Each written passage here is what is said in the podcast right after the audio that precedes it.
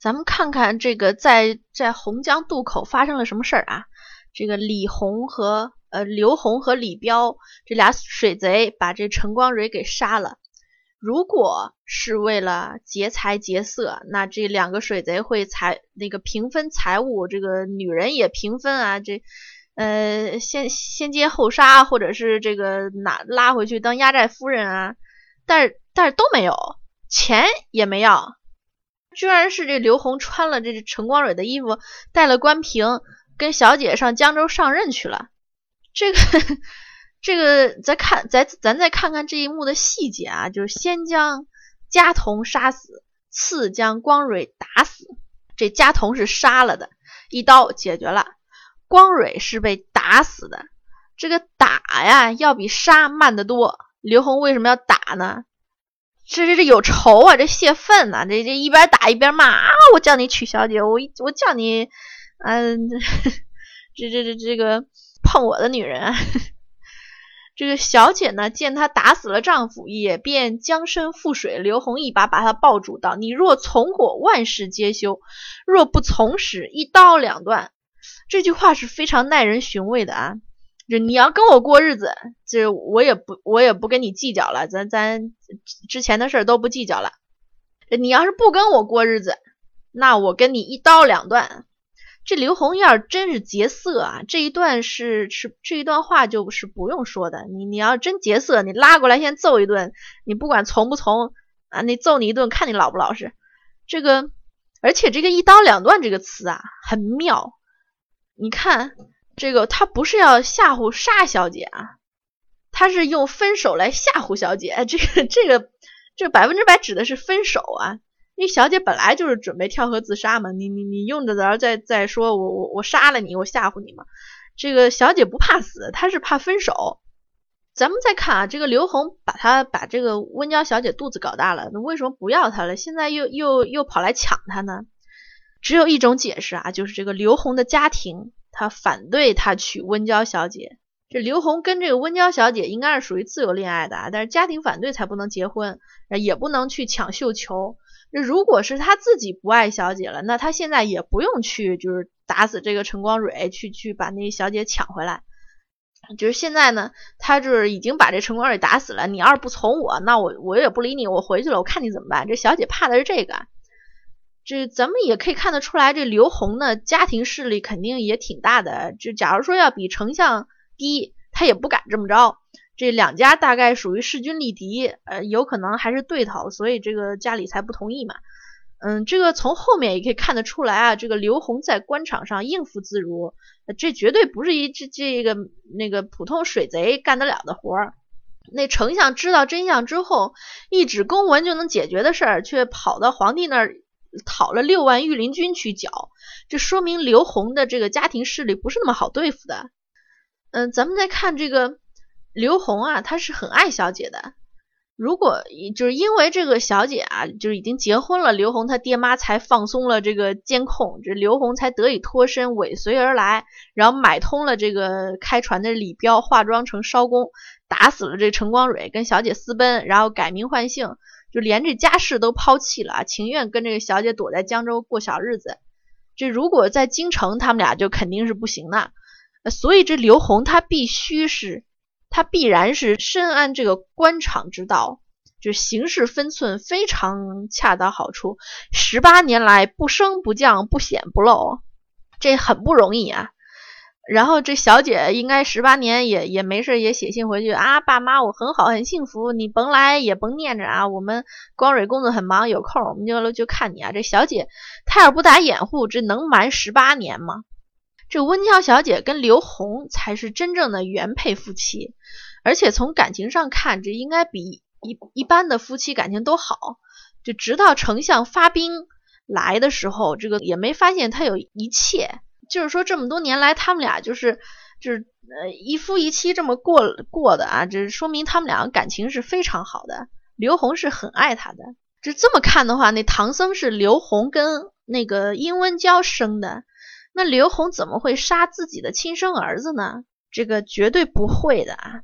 刘红打死这个陈光蕊跟他家童那是多利索呀！这杀一个婴儿还不简单吗？你说小姐做的这个弃婴的决定，咱凭良心说啊，你把一孩子扔到江里面，听其生死，这应该是基本上就没没考虑过这这孩子还能活哈。他要是真指望说这个这孩子还能活，是指望有人救了他，他还不如扔到大街上去呢，对不对？他如果呃怕刘洪谋害此子，这个他把他丢弃江中，听其生死，这这其实。他有可能还不如那刘洪直接把那孩子给杀了呢，还死得痛快点儿。而且他是背着刘洪去的，就为什么背着刘洪去呢？就因为刘洪假如说知道了，是不会允许他这么做的。那咱们看看为什么这个温娇小姐一定要抛弃自己的孩子呢？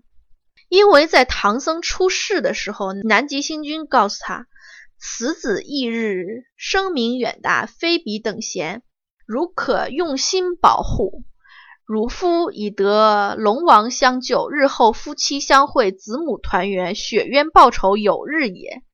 就是跟他说，你这儿子不会死的，将来很不一般，你得用心保护。这个你将来这个还有呃母子团圆，这个报仇雪恨的时候。但是这个这个时候，这个小姐的反应是很不正常的啊，她她是无计可施。他没有用心保护啊，反而就把那个孩子扔江里了。扔江里，其实心心里的这个怀的心思是想让他死啊。而且听到说这个雪冤报仇有日也，他他无计可施。这个孩子留下就是个祸根啊，这将来要找他和刘红报仇啊。所以这个温娇小姐才做出了一个艰难的抉择，就是背着刘红弃婴江中。这唐僧被丢到江里面也算是命大，被金山寺的这个一个叫法明的和尚捡了，然后救起来了。见到怀中血书，方知来历，取个乳名叫江流，托人抚养。血书紧紧收藏。光阴似箭日月如梭不绝。江流年长一十八岁，长老就叫他削发修行，取名为玄奘，摩顶受戒，艰辛修道。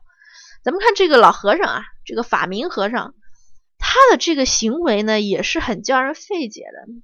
咱首先看你，你既然见了血书，你知道来历，他就应该拿着血书到京城去告状啊，或者找着丞相报信儿啊。但是这和尚啥也没做，他也没去伸张正义，他把这血书血书给藏起来了，是他怕惹事儿吗？就他要是怕惹事儿的话，那后来为什么又把这血书拿出来了，怂恿这个玄奘去报仇呢？这可以看得出来，这和尚也不是怕惹事儿。那他前后这个行为的矛盾啊，就暴露一个问题：他之所以这么做，就是为了得到这个像唐僧这样一个经历曲折的小和尚。咱们前面说了，这个唐僧他从出生开始，他就是那个观音菩萨为了取经西天取经这个事儿，就是专门培养的一个种子选手。就是他所有的这些经历都是为了成就他这个人，为了让他去西天取经而发生的。所以你看，江流十八岁的时候，这个老和尚自作主张给他削发为僧，取名玄奘，然后这个又趁机跟教他怎么见母，怎么报仇。他见到母亲第一句话是这么说的：“说我也不是自幼出家，我也不是中中年出家。说起来，冤有天大，仇有海深。”我父被人谋死，我母被人被贼人占了。我师父法明长老教我在江州衙内寻取母亲，一口气儿说的啊，没试探，没考证，这说的清清楚楚。然后这温娇小姐倒吸一口凉气啊，这这报仇的这还是来了。这小姐见到儿子之后的表现是心内一忧一喜，喜的当然这个儿子还活着啊，这不管怎么着，这这好歹是亲生儿子嘛。忧的就是他跟刘洪的缘分要走到尽头了，嗯，他知道这个末日来临了，这个事儿瞒不住了，所以这个结最后的结果就是玄奘去呃京城外公家报了信儿，然后抓了刘洪，到了江边儿，活生生剜了这个刘洪的心肝。刘洪被捉的时候，丞相请小姐出来相见，小姐休见父亲，要自缢。这个最终的结局啊，就是唐僧他亲手杀了自己的亲生父亲，逼死了亲生母亲，就这样才能得到一个这个菩萨他需要的这个唐僧，就是他他唐僧才会这个万念俱灰，看破红尘，终身忏悔，一心向佛嘛。